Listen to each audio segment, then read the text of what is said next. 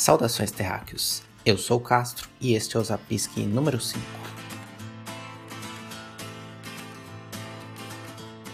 E neste episódio nós vamos falar um pouco sobre arte. Drank away the rest of the day, wonder what my say. Drink, that's all you can. Bom, a definição de arte é um tema polêmico. Muito se discute sobre o que é arte e o que não é.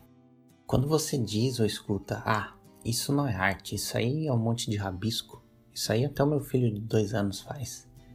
Na verdade, você deveria primeiro tentar entender o que o artista quis dizer com aquele monte de rabiscos.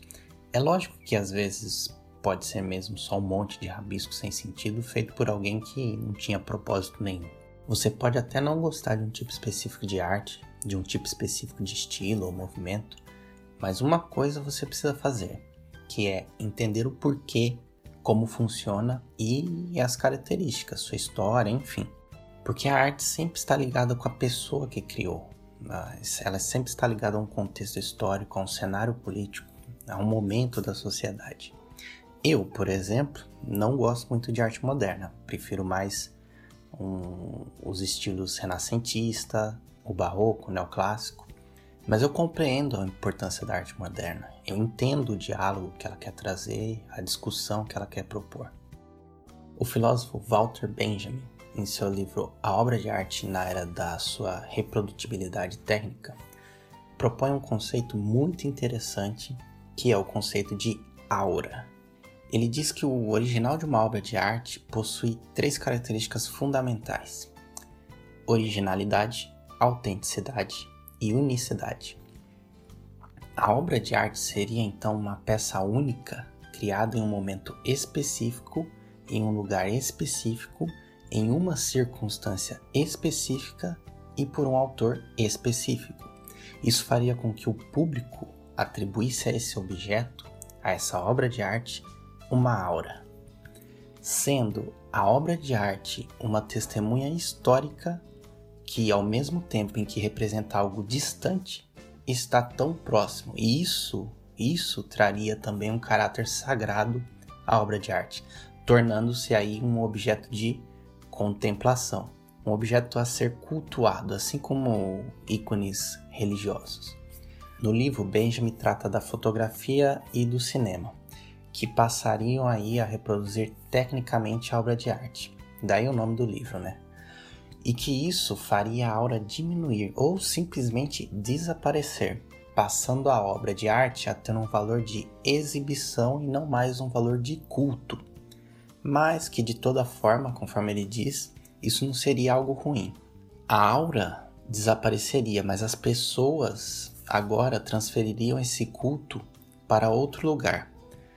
Num filme, por exemplo, o culto não estaria mais na obra em si, mas nas pessoas, nos atores que nele atuam.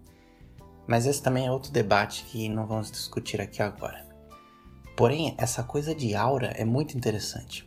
Quando estamos diante de um quadro que conhecemos e de um artista que conhecemos, você para para olhar e percebe a pincelada, imagina quando e onde aquela pincelada foi feita, em que circunstância aquela pincelada foi feita, e isso está tão próximo de você que desperta esse sentimento contemplativo da aura. Isso é claro, né? Só tem uma importância se você compreende a obra e a sua história. Uma vez eu fui numa exposição de algumas obras do Michelangelo Buonarroti. Michelangelo Buonarroti é o Michelangelo da Capela Sistina, Davi, Pietà, para não confundir aí com Michelangelo Merisi, que é o Caravaggio, no caso. E eu me lembro que eu fui a essa exposição sozinho. Isso é uma coisa legal, porque quando você está sozinho, você pode ficar o tempo que quiser olhando a obra de arte e lendo material que explica aquela obra, sem se preocupar em ficar passando depressa na, pelos objetos, porque sua namorada, ou sua esposa, ou seus amigos estão lá querendo ir embora logo. Felizmente, minha esposa curte essas coisas de entender a obra junto comigo, então a gente consegue visitar museus sem muito estresse. O caso é que você observa que a maioria das pessoas estão ali apenas fazendo um check-in, uma selfie ou uma foto para colocar no Facebook. Elas mal olham para o quadro, para a escultura que está na sua frente.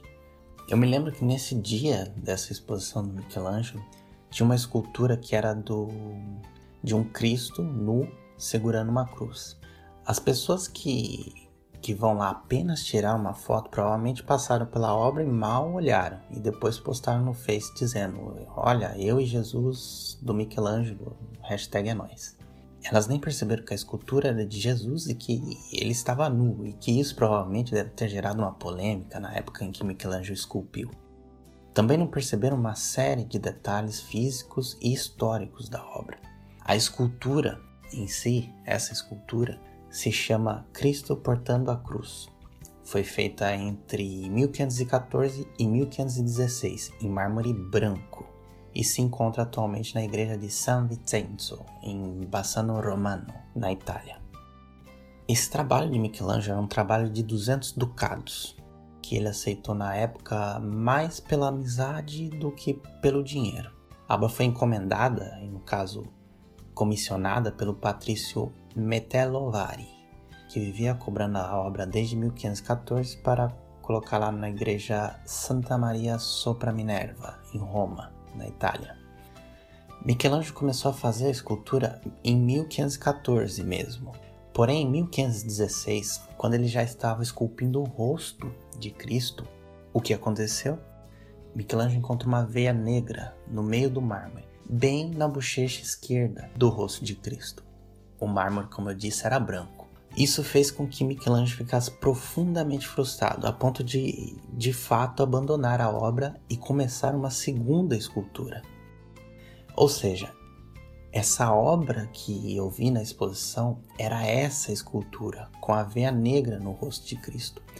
Arrisco dizer que pelo menos 90% das pessoas que passaram pela exposição nem se deram conta disso. E o texto explicativo da obra destacava bem essa parte. Outro ponto é que essa obra foi deixada incompleta por Michelangelo, assim que ele descobriu a veia negra no mármore. Ou seja, a obra que vemos na exposição foi finalizada por outro escultor desconhecido. Além disso, a obra mostra Jesus nu, o que na época causou uma certa polêmica, fazendo com que tivessem que cobrir o sexo da escultura com uma peça de bronze que foi colocada logo depois. Veja só como uma obra de arte não é apenas um pedaço de pedra ou um rabisco, há um contexto, há uma importância, uma história, quer você se interesse ou não, quer você goste ou não. A questão aqui é se você quer compreender a obra e todos os seus aspectos. Mas calma, ainda não acabei a história de Michelangelo e de Cristo portando a cruz. Bom, eu disse que Michelangelo fez outra escultura para entregar para o Metello Vari e ele terminou essa segunda escultura em 1521.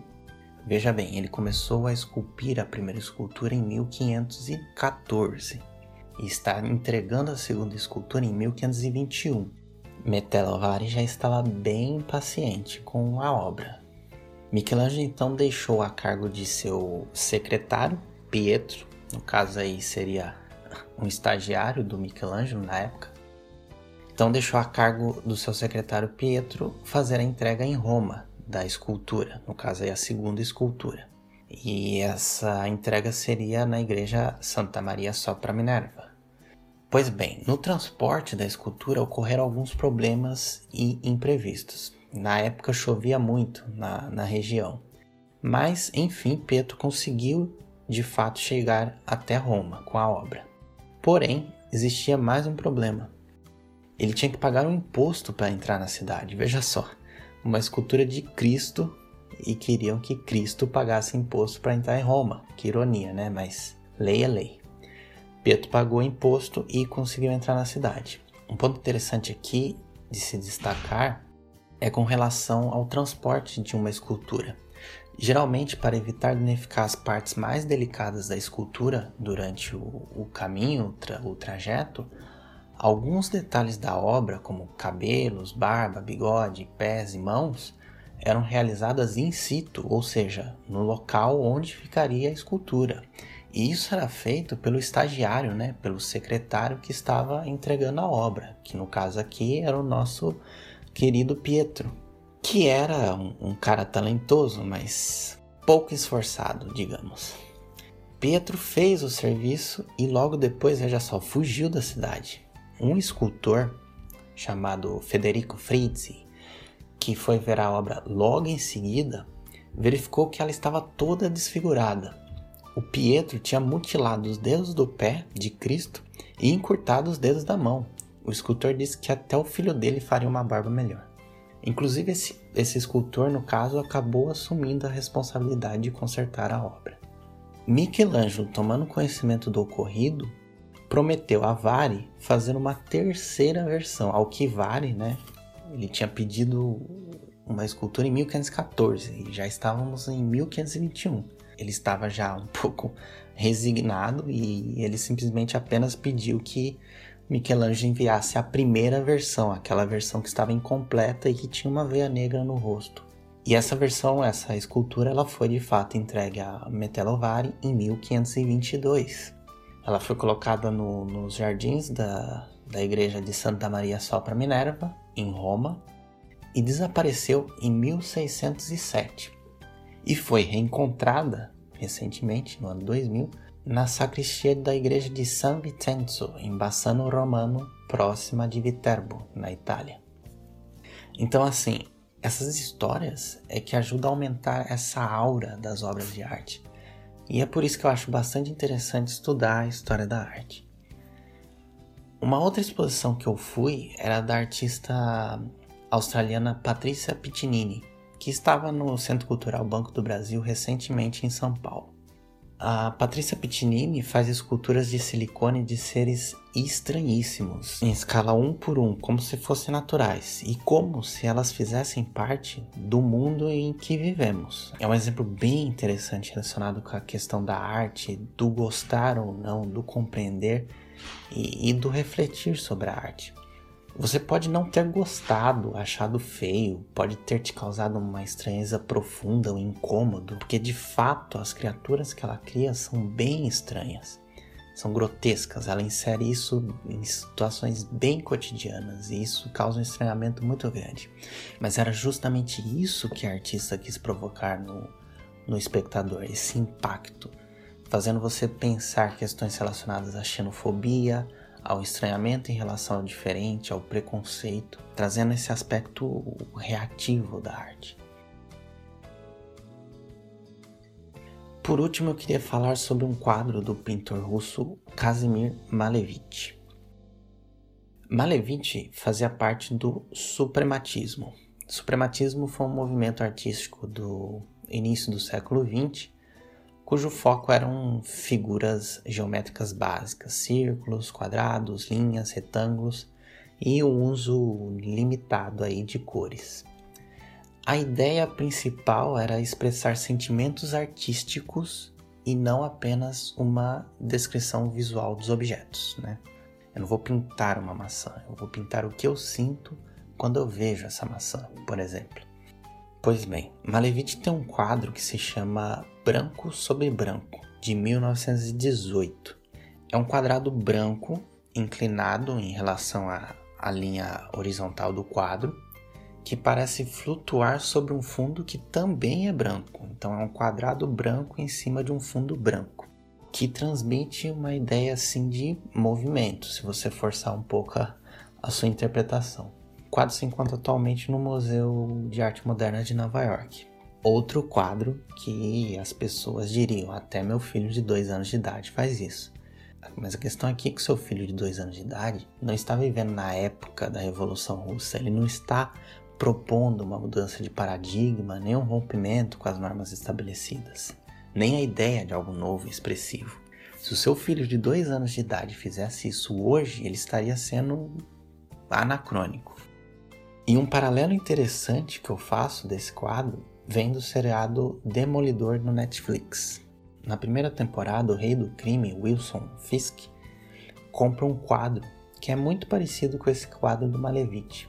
Ele é um quadro branco, um quadro grande branco, com algumas tonalidades aleatórias de branco.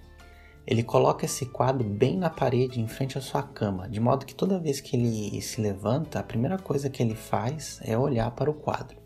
Pois bem, no meio da série é mostrado um flashback da vida do Fisk na época em que ele era uma criança e vivia com a sua mãe e com seu pai. Seu pai, no caso, era uma figura bastante austera e bastante ambiciosa que queria fazer o nome dele crescer. E ele sempre batia no Fisk e colocava ele de castigo, virado para uma parede, veja só.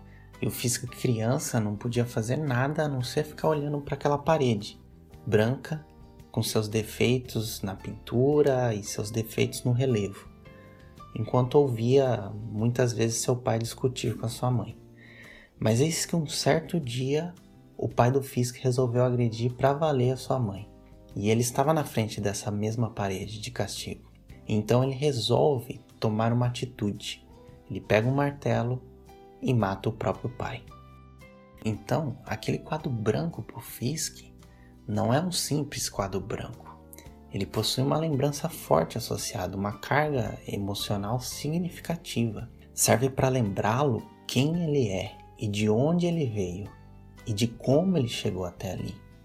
A aura nesse quadro Fisk era bem forte e não se relacionava nem com o artista, nem com o contexto histórico em que o quadro foi feito, mas sim se relacionava com ele mesmo e com o próprio contexto histórico do Fisk. A arte aqui funciona bem como um provocador de sentimentos e que, portanto, nesse caso, o quadro não era um simples quadro branco. Bom, por enquanto é só e até a próxima.